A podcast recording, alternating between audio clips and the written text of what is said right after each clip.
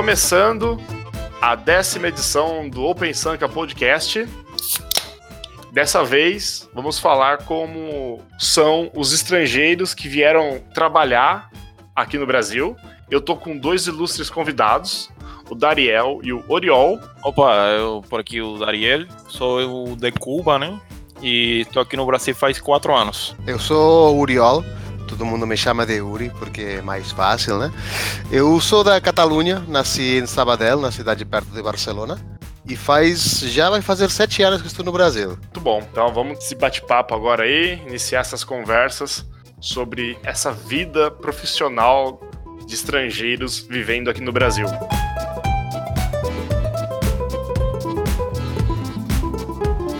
Eu gostaria que vocês começarem falando é, um pouquinho do histórico profissional de vocês no país natal de vocês. O Dariel de Cuba, o Oriol na Catalunha, não vou falar Espanha, que senão ele vai brigar.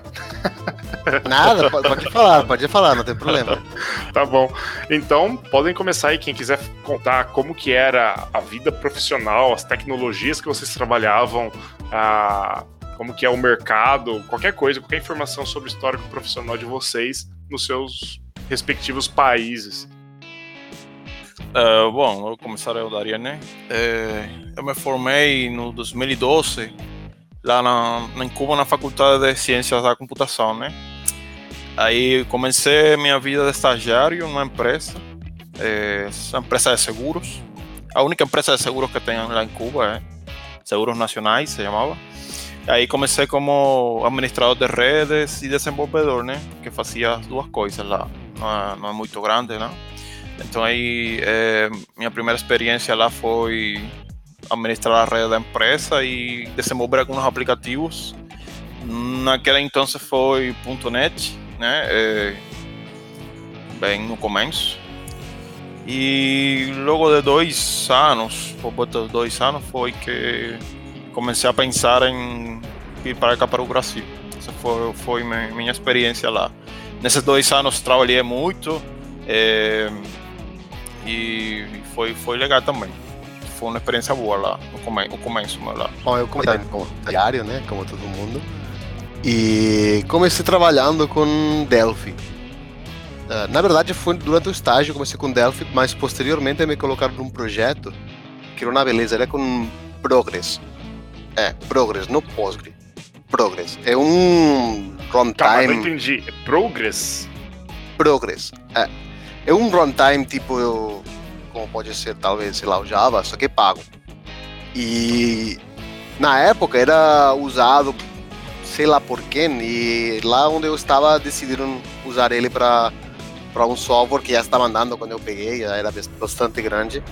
E era bem curioso, tinha as classes eram arquivos independentes, tal, e era engraçado porque não conseguia colocar mais mais de 64 casas em cada arquivo. Então, quando você estava digitando, tinha vezes que uh, você não podia digitar mais, não sabia porquê. Aí você se tocava. Nossa, um arquivo muito grande.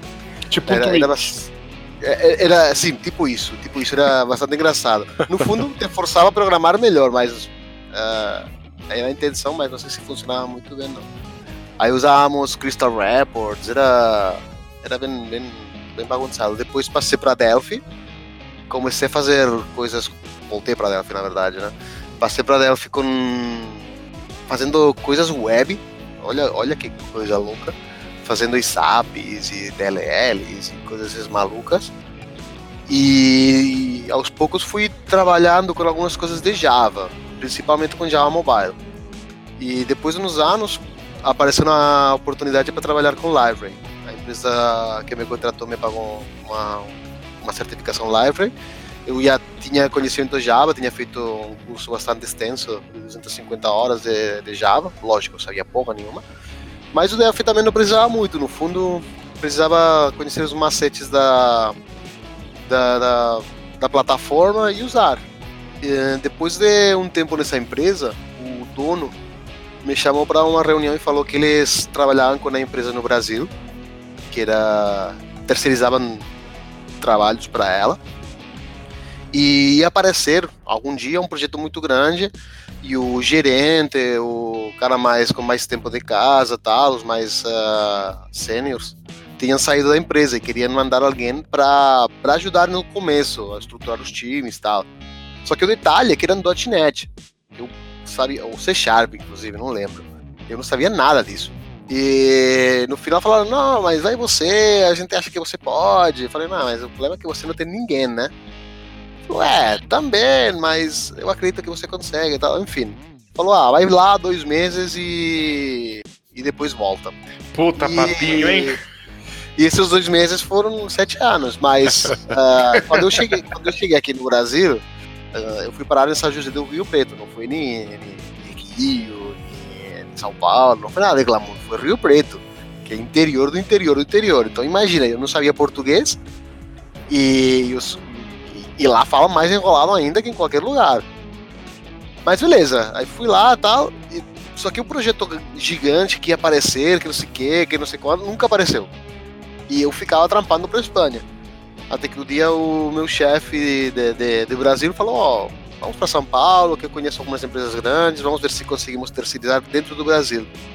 Aí fomos para São Paulo, conseguimos terceirização com a CSC. E no final a gente trabalhava, espero que ninguém da Petrobras escute, para Petrobras.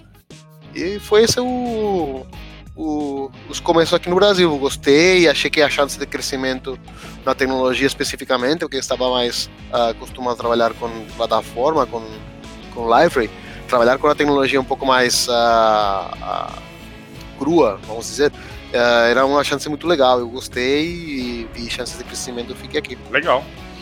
E você, Dariel, que te fez vir aqui para o Brasil? Qual foi a oportunidade que você viu aqui? Qual foi as suas motivações? Na verdade, foi meio que casualidade, porque meu pai tinha uns amigos aqui, em aqui no Brasil que tinham aberto uma empresa lá em Aracatuba, aqui no interior do interior também de São Paulo. Então eles convidaram ele a vir para cá como econômico da empresa, né, o contador da empresa. Aí ele chegou aqui e viu que a empresa era de TI, né? Era voltada na agricultura de, de precisão. Eu ainda não tinha nem, nem formado ainda, né? Então aí começou a falar com ele, ah, meu filho está lá formando, você está tá, tá, tá quase formando já. E eles falaram, bom, quando ele se forma, que tenha alguma experiência, vamos, vamos fazer um teste e se ele, ele passa, né, ele pode vir para cá. Então aí assim foi, né, me formei, comecei a trabalhar lá em Cuba e aos poucos fui vinculando-me com essa empresa aqui no Brasil, né, até porque era de cubanos também, né. E até que um dia ele falou, não, vem para cá que já está na hora de você trabalhar aqui conosco, né. Então foi nos 2014 que eu vinha para cá e conheci o, o Brasil, né?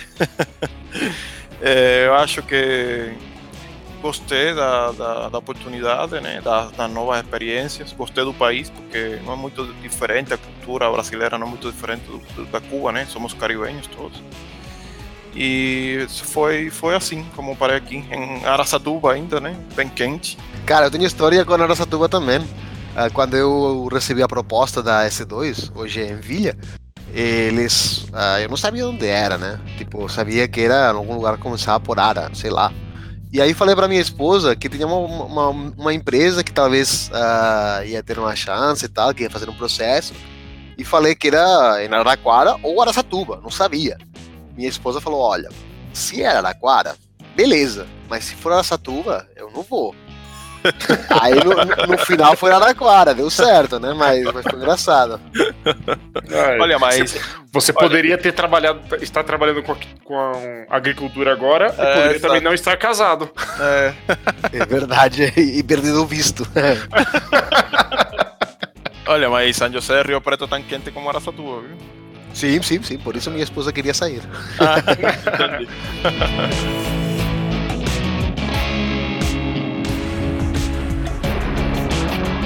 assim que vocês chegaram no Brasil, né? Vocês já estão.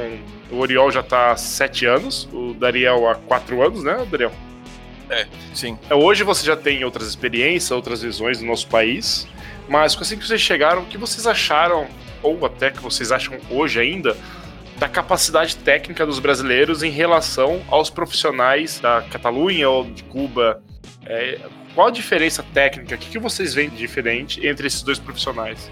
Cara, é, tipo, lá em Cuba o que acontece? Você não tem muito acesso à, à internet, entendeu? É mais, bem mais difícil, a internet é bem lenta, só tem acesso nas empresas, na, na faculdade. Você em casa não tem internet.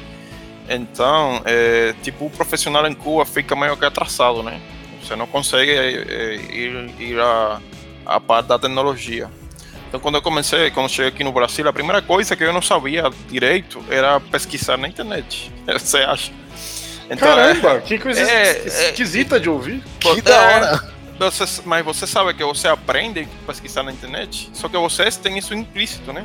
É, eu não, é, eu, tipo, eu teria que, tinha que pesquisar sobre alguma coisa que eu não conhecia. Aí eu veia que o cara do lado, né, brasileiro, é, eu falava para ele, cara, eu não tô achando tal coisa aqui, né? E o cara só, só digitava lá três palavras e ele achava, entendeu? Então eu vi que, que isso de pesquisar na internet, você tem que aprender também. Que você, é, se você tá, ter conhecimento, você digita lá as palavras claves, né? Que você está procurando. Então, tipo, é, é, eu cheguei aqui e vi que que, que, acontece? Como tem tanta diversidade, né, de empresa, tecnologia, de, de, é tudo tão mais, mais movimentado, né, por conta da, da, da, da tecnologia, é, o brasileiro está bem, bem mais na frente que, que, o cubano, né? E eu acho, eu acho legal, eu acho que, tipo, a, a parte da TI aqui no Brasil está bem em alça, né? Está bem, tá bem, tá muito bem, está indo, tá, tá indo muito bem pela legal, essa experiência que eu tive, né? Porque eu tive é a terceira empresa que eu estou trabalhando já no Brasil, né? Ou seja, passei por três empresas diferentes aqui no Brasil, então já tenho essa experiência lá que eu acho que é legal. É isso aí. Nossa, bacana, bacana mesmo. Eu, no, no meu caso, cara, eu, eu sempre, quando eu cheguei aqui no Brasil, o que mais me surpreendeu é a capacidade de e a vontade de correr atrás do brasileiro, né? Sempre vi os caras sempre com muita vontade de aprender, uh, correndo muito atrás, estudando, lendo tal. Uma coisa que lá eu não via. Via mais uma, uma vontade de, de viver, na verdade, né? Aqui na Espanha, às vezes parece que, que a gente só quer curtir a vida e beleza, eu faço as minhas oito horas, mas depois hum, não me enche o saco. Mas pode ser também pelas empresas que eu passei, tá?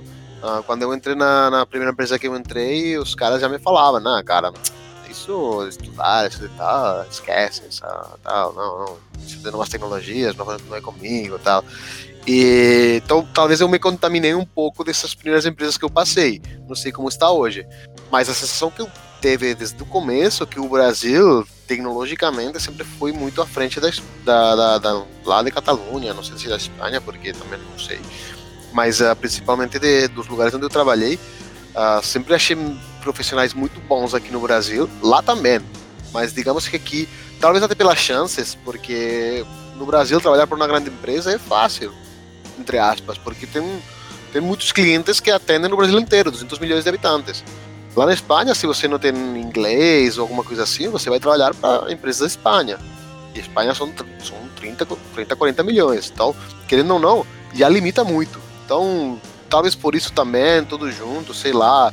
Ah, o Brasil também se olha muito em muitas coisas com os Estados Unidos, coisa que eu acho ruim, mas nessa parte ah, faz que o brasileiro queira correr muito atrás das coisas para ficar a par dos Estados Unidos. E isso faz que o profissional brasileiro, no geral, seja muito bom. Pelo menos os que eu trabalhei, lógico, tem caras ruins, tem, tem caras sem interesse, tem mas no geral, eu achei mais profissionais motivados, com vontade de evoluir, com vontade de aprender no Brasil que os que encontrei na Espanha. Legal ouvir o depoimento de vocês dois. É, pô, é até prazeroso ouvir, assim, não pelas coisas ruins, claro, mas pela, pela satisfação, né? E eu posso fazer uma pergunta off-topic aqui? Dariel, é, eu também queria fazer essa pergunta pro Uriol. É, o Uriol meio que já falou mais ou menos. Eu conheço um pouco da história, mas o Daniel eu não conheço. É, não sei se todo mundo sabe, quem estiver ouvindo, é o, nós, todo, todos nós trabalhamos na Nvidia e eu já trabalhei diretamente com o Uriol. Então a gente conhece um pouco mais. Daniel, você vir para o Brasil e conseguir o visto aqui, isso é, foi normal para você? Você teve dificuldades em, em sair do seu país? Porque nós ouvimos muitas histórias sobre Cuba, mas é, eu realmente não sei falar o que é verdade e o que é mentira. Isso foi uma coisa tranquila para você? É, foi tranquilo, tranquilo, porque é, quem dá o visto é, o, é, a embaixada brasileira, né? Não é, não Cuba, não é Cuba. Cuba não impede você sair do país. O que impede sair do país é o país que vai acolher você, entendeu? então, tipo, o Ah, Brasil. entendi, entendi. Você pode sair de Cuba, só que se o país onde você vai pede visto, é o país onde você vai que impede você chegar lá, se ele quer, né? Mas no caso aqui, é, como eu, eu vinha por uma empresa, para um, eu, eu vinha para ser contratado numa empresa, né? Eu não vinha como turista. Então a empresa aqui no Brasil solicitou através do Ministério do Trabalho aqui do Brasil me- meu visto, né? Então esse visto é aprovado aqui pelo Ministério do Trabalho, né? porque é um visto de trabalho, e é enviado para a embaixada brasileira em Cuba. Mas já é, é, é mandado para lá como aceitado ou não, né? No caso foi, foi aceitado, então eu só fui na embaixada lá, eles colocaram o visto e eu- no outro dia eu tava pegando o avião, entendeu? Bacana, Foi é. tão simples como isso. É, até tem legal problema, não. você, você ter dado esse depoimento, porque É. quem estiver ouvindo acha, eu mesmo tinha, ou já ouvia coisas tipo, ah, Cuba impede o- os, os cubanos de saírem do país, e você acabou de provar que é uma mentira, né? Não, não é assim que funciona. Vamos falar que é uma mentira faz 10 anos, tá? Antes disso aí era verdade. Mas hoje, hoje, né, no meu contexto, né, que é o contexto atual, já não é problema, né? Então é assim como funciona, como eu falei agora. Entendi. E você, Oriol, quer contar a sua história de por que, que você teve que ficar aqui? Vou, vou tentar não ir preso, tá? Porque os meus primeiros meses foram com vista de turista, né? É, Tudo bem. não, que não, nenhum polícia militar esteja escutando. Mas enfim, ah, depois de um tempo aqui no, no Brasil, de uns- tinha seis meses, né? A partir do terceiro mês, uma coisa assim. Naquela época eram seis, hoje é- acho que são três. Naquela época, o meu, o meu chefe me, me propôs de ficar, ou eu, eu propus para ele, não sei, para outro. E foi o processo que o Dariel falou. Eles dão entrada no, no Ministério do Trabalho no Brasil, eles publicam a vaga num. É no num Diário da portal. União. É, no Diário da E- União. Isso. Porque se tem algum brasileiro que tem as mesmas características que você está procurando, você está obrigado a contratar. Então, no meu caso foi fácil. Ah, queria um profissional certificado em Library que falasse catalão. Beleza, foi. Não, é, é, tinha um Era no quase impossível, né? É. Mas ah, na teoria, eh, a empresa estaria obrigada, se aparecer um candidato com essas características, pelo menos avaliá-lo e se, e se o rejeitar, falar porque está rejeitando esse candidato e quer o outro. Não é por ah, amiguismo, querer esse, não, não pode. É proteção do mercado interior, o que eu acho muito legal. É, sim, é, eu acho, é, as empresas têm restrições para contratar estrangeiros, né? Não, não é só vou contratar o cara e pronto. Tem que demonstrar porque você está contratando aquele cara, né? É, exatamente. E aí depois, ah, não sei como foi no, no seu caso, Dariel, no meu caso, nos- hum, eu tinha o meu visto vinculado à empresa. E eu precisava ficar, acho que são dois anos na mesma empresa, até você conseguir o visto permanente de trabalho. É a mesma coisa, a mesma coisa. No meu caso, eu queria sair antes. Tinha uma empresa que na minha, a minha ia fechar e tal. Falaram, não, a gente quer você aqui e tal. Eu falei, não, mas e o que eu faço? Era uma multinacional. Falaram, não, não, a gente vai ver pra você. E começaram a ver, começaram a ver. Chegou um dia que falaram, não, então, filhão, eu acho que vai precisar você voltar pra Espanha, ficar seis meses. Quando sair o seu visto, você volta. Eu falei, não, você tá louco? Tenho minha vida aqui montada, você voltou pra Espanha, monto minha vida lá de novo. Aí eu decidi casar.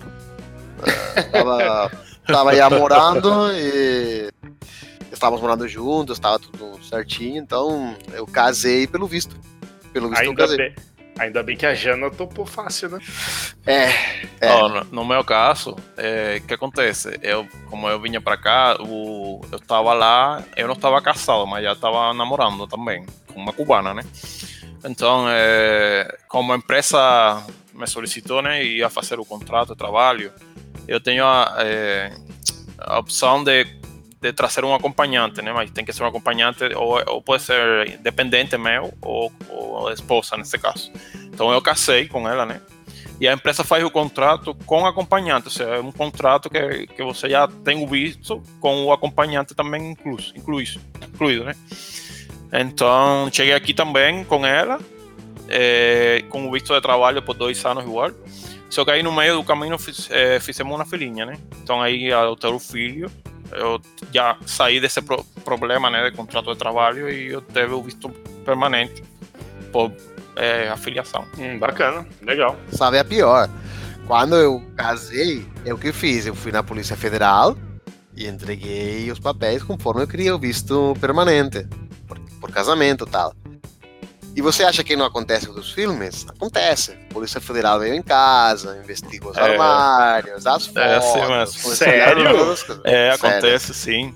Ele fazem isso. Caraca, achei que era mentira isso aí. Não, não, é verdade. Eu sei porque sei de, de, de cubanos lá em Aracatuba que se casaram também, né? E tem que demonstrar que você mora com, com a pessoa. Não é tão simples. os caras vêm investigar mesmo. É, sim. Caraca.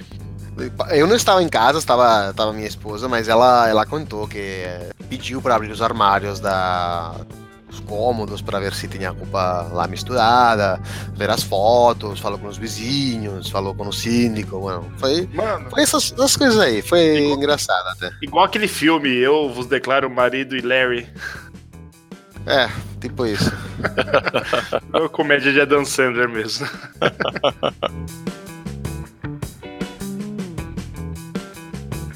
Ah, legal. E galera, seguindo aqui, desculpa ter saído da pauta aí, foi mais uma curiosidade minha mesmo. Nada, É, vai saindo, sem problema. Tem duas coisas que eu queria, queria que você, se vocês quiserem compartilhar com a gente, tipo, algo que foi bem inusitado, assim, que vocês chegaram, uma coisa engraçada, ou e uma coisa bem estranha, que assim que vocês chegaram aqui no Brasil, vocês passaram, ou, ou por ser estrangeiros não conseguiram, vocês sofreram algum tipo de preconceito, alguma coisa assim? É, no meu caso não, ao contrário. Eu acho que cada vez que eu falava em que era cubano, sei lá, não era, não era daqui, a gente eh, me acolhia muito bem. Eh, era, era contrário mesmo. Eu ia no mercado lá e ah, você, você não é daqui, né? Ah, eu sou de Cuba. Ah, tive, tive gente que quis tirar até foto comigo. não sei quê. Então, eh, o, o brasileiro é muito. eh, eh, te acolhe muito bem, né? Não, é, não, não tem problema com estrangeiro, não. E a única coisa assim, tipo, é o idioma, né? Bem, bem complicado no começo. é entender o português, né? Por, por conta do sotaque, né? É diferente. O idioma é parecido, mas o sotaque é muito diferente. Então, é, entender o português. E outra coisa, por exemplo, a, a, a última coisa que eu consegui entender do, do, do português eram as piadas, né? Então eu ficava lá numa, com uma galera lá na sala eh, programando lá e, a, e eles começaram a fazer piadas qualquer coisa lá eu ficava lá tentando entender o que estavam falando, né? Caralho. Cara, passou, eu acho que eu comecei a falar português assim mais eh, fluente depois de uns seis meses. Mas para entender a piada passou um ano e pouco, entendeu? Foi assim. né? Ai, caramba. E uma coisa assim engraçada que aconteceu é algumas palavras, né, que vocês têm aqui que o, o espanhol usa sem problema, né? E, o- e aqui no Brasil é, significam outra coisa, né? Eu já falei para um cara ainda que se eu poderia molestar ele um pouco, entendeu? Desse jeito. Só que molestar em, em espanhol, né, em Cuba, é in- incomodar, né? É, simplesmente é incomo estou incomodando, né? Vou fazer uma pergunta para você, entendeu? Então eu cheguei lá um cara, sorte ele conhe- me conhecia, né? Não, não, não teve problema, né? Mas é, eu posso Mas molestar. poderia um- ter tido. é, posso te molestar um momento? Então é, foi assim, desse jeito. e aí, aí, até hoje a gente faz piada com essa, com essa, com essa frase minha. Virou meme, né, na É, empresa. virou, teve que mirar, não tem, não tem como não virar. né? Ai, caramba. É, realmente o brasileiro é muito acolhedor. Ah, quando eu cheguei aqui também fui super bem acolhido. No meu caso, o idioma foi um pouco menos difícil, porque eu já falo catalão e espanhol. E muitas palavras, quando não eram iguais em espanhol, eram iguais em catalão. Então, ah, um pro outro, às vezes eh, conseguia, sei lá, às vezes queria falar alguma coisa para alguém e falava em, em espanhol. Se não entendia, procurava um sinônimo. Se não entendia, falava em catalão. Aí falava, ah, tá, isso. Nossa, é- Então, eu- deu um pouco mais certo. Mas é engraçado, coisas que aconteceram, por exemplo, não sei se o Dariel teve esse problema, né? Lá não distinguimos a, a, a V da B. Então, é, eu ia para algum lugar e falava, vamos. E todo mundo rachava o bico. Eu falei, ah, o que, que aconteceu? Aí eu comecei a me policiar. No meu caso, por exemplo, o Dariel, ninguém entende. Eu, eu pronuncio, né, Dariel. Dariel. Ninguém entende quando eu falo Dariel, então a gente me fala mesmo Daninho, Daniel, é, sei lá, eu nunca me chamo Dariel, entendeu? Então já é, eu pedi, eu pedi já o meu nome, né? É assim mesmo, sim, sim, é, sou eu, sou. ah, mas eu, eu falei Dariel, está certo? Tá certo, mas já você entendeu meu nome, você consegue falar, mas se eu, a primeira vez que eu falo o nome, ninguém entende. Eu tenho esse problema, viu, também. É, dificilmente escrevem certo, né? Porque o meu se pronuncia Uriol, se escreve Oriol. Aí a galera escreve Orion, Orion, tudo. É, é, bem engraçado. E seu sobrenome é bem, é bem. tem um duplo sentido pra gente também, né, Oriol? Então, mas eu, que o problema é que vocês pronunciam errado. Uh, o meu sobrenome pronunciado certo é Canalias. Mas vocês pronunciam canalias para fazer mais, mais graça. Mas é divertido do mesmo jeito. Ai, bacana, nossa, sensacional. Não, teve, uma vez, teve uma vez, estávamos mudando de, de local. E, e dessa história de eu trocar as palavras para ver se num idioma e no outro, tinha uma pia lá para lavar as mãos. E estavam arrumando, acho que estavam colocando o cano, sei lá, não lembro muito bem. E eu tinha mexido com alguma coisa, estava com a mão suja. Falei, ah, posso lavar a mão? Aí falei a palavra em catalão. Só que em catalão, pia é pica. Então imagina. Não. Falei, ah, posso lavar a mão na pica? Como assim?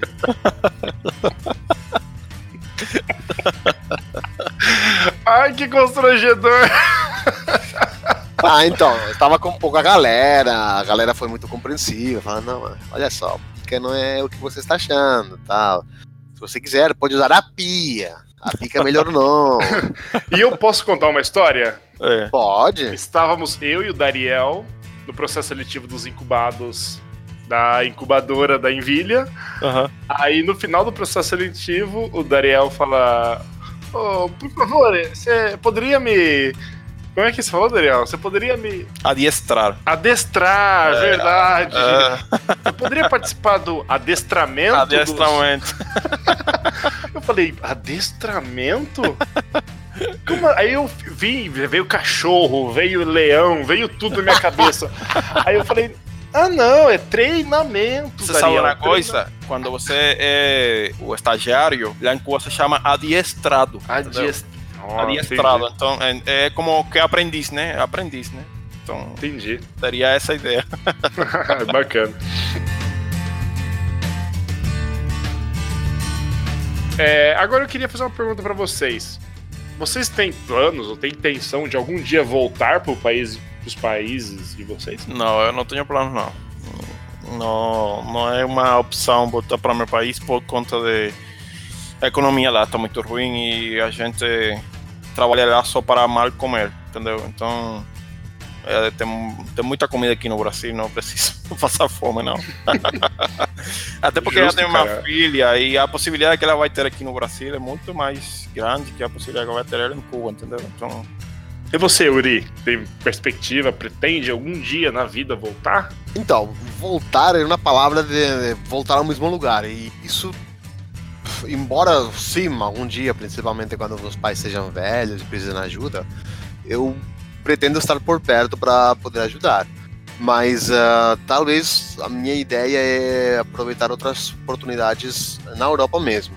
Uh, vai aparecer agora com a Envilha a possibilidade de ir para Portugal, talvez daqui a que eu decida fazer esse passo vai ter outras, outras filiais, ou simplesmente ir para outro país, porque eu tenho visto, né? Você ir qualquer país da, da, União Europeia sem muito problema. Então, se que é uma, um, um plano, é uma ideia. É, Só que é. não é tão cedo. Prazo, a, gente né? é, a gente tem que comprar um apartamento, quer primeiro pagá-lo, enfim. É um ah, desejo, mas não há nada. É um desejo, exato, exato. Aqui, aqui o mercado está bem aquecido de TI aqui na, na Catalunha. Uh, tem bastantes ofertas, é bem legal. Só que sei lá, às vezes me vejo voltando e penso, cara, será que é isso mesmo? Voltar aqui, fazer o mesmo que eu fazia, sei, sei lá, tem mais coisas para ver, né? Agora que sair, talvez possa experimentar outras coisas, a, a, muda, a mudança de uma cultura, quando você muda de uma cultura para outra, você cresce muito. É, é isso... é verdade, isso é, é, é, um ponto importante, né? Sim, sim, com certeza. Eu aconselho todo mundo que tiver essa chance de fazer esse passo, que é muito legal. Eu, eu acho que depois que você sai da, da zona de conforto, né? sobretudo falando do, do seu país, você pode fazer qualquer coisa, cara. Você pode morar em qualquer lugar, entendeu? É, porque mudar de, das, é sua sua cultura, você vai mudar ela completamente. Então, se você mudou a sua cultura, você pode mudar a outra, né? Porque não a sua, né? Sim, é verdade. Simplesmente já você perde a cultura. É, Começa a, a, ganhar cultura geral, né? Cultura do, do mundo, né? É, é e você, você pensa um pouco mais macro, às vezes sei lá, eu lembro quando eu estava aqui que às vezes, sei lá, tinha coisas muito pequenas que eram muito importantes e agora olho em perspectiva e falo, caralho, mas precisava ser tão importante aquilo. Tipo, você pega um pouco de perspectiva, vê as coisas de longe, consegue ah, relevar algumas coisas que antes você achava muito importantes. Então, acho que isso ajuda muito a crescer e você focar no importante mesmo.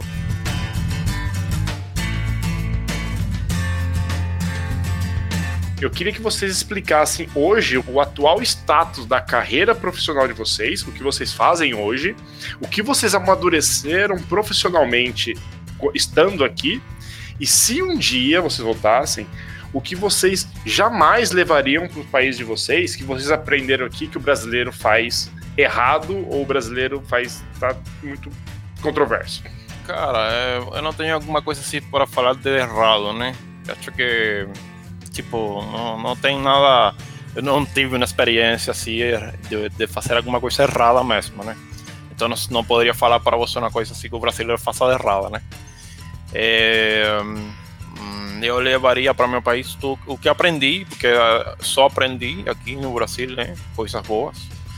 E o que não levaria, assim, em geral, né? Não falando da parte, da parte da, do trabalho, seria a violência. Eu acho que o Brasil está muito violento hoje em dia. E acho que Cuba ainda não chegou essa violência, não. Mas, no ponto de vista do trabalho, eu só ganhei conhecimento e experiência aqui boa, entendeu? Só é crescido do ponto de vista positivo. Não tive nenhuma experiência negativa ainda, então não, não saberia falar, né? Não sei, Oriol aí. É, eu estava deixando você falar para ver se aparecia alguma coisa, né? Porque parece que está puxando o saco e tal, mas. Cara, assim. não, não, verdade, porque. Assim, eu acho que, que no final tudo forma parte do seu aprendizado, o seu, o seu crescimento como profissional. Você lê aprendizados positivos e outros que você aprende a não repetir, né? E isso você discernir se isso vem do brasileiro, se isso vem do que você aprendeu, inclusive você discernir que você aprendeu isso às vezes é complicado. Eu aprendi Sim. pra caramba aqui, me fez crescer muito profissionalmente, uh, pessoalmente também me fez, me fez uh, olhar para minha carreira com outros olhos, olhar para minha carreira como realmente uma coisa mais importante do que era antigamente. Então, já só isso para mim é um ganho muito grande. o que não levaria fora a violência, como o Daniel falou, que é realmente uma coisa aqui no Brasil, embora em Araraquara a gente não sofra tanto, se que é uma coisa que preocupa, talvez não levaria às vezes aquele jeito brasileiro de fazer as coisas, de tentar tirar vantagem. Brasileiro. É, às vezes uma coisa que que eu tento não levar na minha vida, embora às vezes a gente termine fazendo algumas brasileiradas, né? Mas uh, você tem que você coloca um limite nas suas, na, o, o, que você tolera fazer e o que você não tolera, né? Não, mas por exemplo, eu, eu, eu acho que eu trouxe de, de, Cuba uma coisa que não, não, não, não misturei com o brasileiro, é, é o jeitinho cubano. tipo, é, tipo, eu tento sempre estar bem focado na, na carreira, né? De, no momento que estou trabalhando, né? E deixar essa parte do jeitinho brasileiro fora, né? Que às vezes a gente mistura o trabalho com o jeitinho. Então eu estou tentando não fazer isso. E eu, por exemplo, como não me contaminei ainda com esse ponto, não, não, não vejo ele como uma coisa negativa, né? Por isso, ah, ainda bem que você não tá contaminado. É, tô, é, tô tentando, né? é difícil, é difícil. Não, mas no nosso ambiente a gente vê pouco, principalmente no ambiente de trabalho. Você Sim. vê mais no ambiente de, sei lá, sei lá, na hora de fazer um trâmite. No nosso caso aqui na, na empresa, na Emília, cara, a gente tá bem, muito bem focado, né? Eu acho que, eu, que a empresa, a cultura que a empresa prega, né, é muito boa, então acho que o que eu estou ganhando aqui de conhecimento eu levaria para lá, sem, sem, sem dúvida. Só, só, só, reforçando esse jeitinho brasileiro até certo ponto, ou até ponto pior ainda, existe na Espanha também. Tá? Não é uma coisa exclusiva do brasileiro, não. Só que lá não se chama jeitinho espanhol, se chama, sei lá, tranqueira, sei lá, ou seja. Entendi. E, e, vocês querem falar sobre hoje como que tá a carreira de vocês, é, o que vocês fazem, a tecnologia que vocês trabalham hoje, um pouco do, do contexto profissional de vocês? Bom, eu estou trabalhando dentro da, da Nvidia, né? Somos trabalhadores da Nvidia. É, trabalho dentro de uma frente é, que faz trabalho, né, valga a redundância, para um banco é, com tecnologia.net. Estou num momento de crescimento de carreira, né? Muito, estou num momento bom da carreira, crescendo porque a empresa dá essa possibilidade, né? E eh, nada, me vejo num futuro um cara muito mais preparado, porque acho que sempre o conhecimento se ganha dia a dia. Bom, eu faz quatro anos estou na Envilha e os quatro anos eu passei trabalhando para o PagSeguro. Diferentes frentes, eh, desde logística até hoje que estou na, na loja de produtos. E hoje, hoje eu não trabalho diretamente programando já trabalhei até um tempo atrás, trabalhava com toda a stack de Spring, e, um, mais básico normal, né? JPA, Hibernate, Spring Data, tá, tá, uh, microserviços, tudo mais. E, e, hoje estou já saindo dessa área de desenvolvimento, estou só na parte mais de, de agilidade, como Scrum Master, aqui na Nvidia a gente chama de Agile Master, e estou me convencendo de que esse é o meu futuro. Uh, ir para uma, uma Coach ou alguma coisa uh, desse estilo. Mas ainda estou reticente de tirar o pé do técnico e em casa vou fazendo coisas, uh, com algum projeto open source, faço alguma coisinha em casa, estudo. Mas para não perder, porque o leque de opções, principalmente se eu quero sair do país, com conhecimentos tecnológicos, é, desenvolvimento, tal, é mais simples que só com a parte de de gestão, né? Que seria a parte de Gel Master. Eu, eu, eu acho isso fantástico, a, a, esses depoimentos que vocês dão, né? Tipo, é, o que vocês aprenderam, que o amadurecimento profissional que vocês teve, tiveram, né? E, cara, eu acho isso sensacional. Tipo, eu.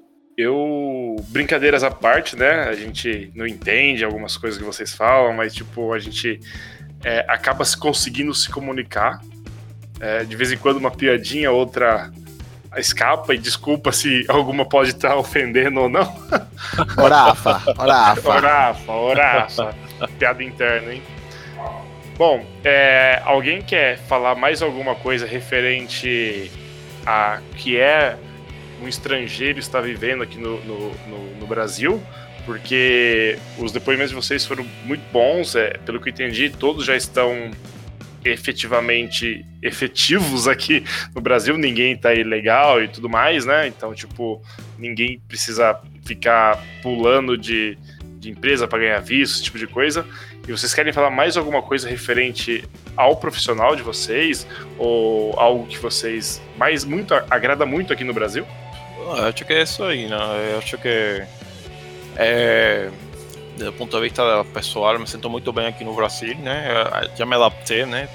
Até porque venho uma cultura, entre aspas, socialista, né? e me teve que adaptar um pouco ao consumismo, né? Do capitalismo. Que é a, a nos, nos meio que adoctrinaram a que o capitalismo é só consumo, né? E no começo foi um pouco complicado, né? Porque você tem muita coisa, né? É, por aí. Então você gosta de começar a consumir, né? Caramba, que, que, que coisa sensacional de ouvir. Você teve que se adaptar ao capitalismo. Nossa. Sim, eu tive, tive que adaptar a que eu podia comprar qualquer coisa em qualquer momento. Entendeu? Então Caramba. você começa a querer comprar tudo, né? é consumismo, né? A Oriana passou por isso, a Oriana passou por isso porque ela tinha tudo lá também, né? Mas eu sim, eu sim. Cuba tem muita carência, tem problemas econômicos sérios, né? Então você não tem possibilidade de comprar o que você quer no momento que você precisa, entendeu? Então essa essa ideia, você chega aqui, você mas você tem um recursos limitados, né?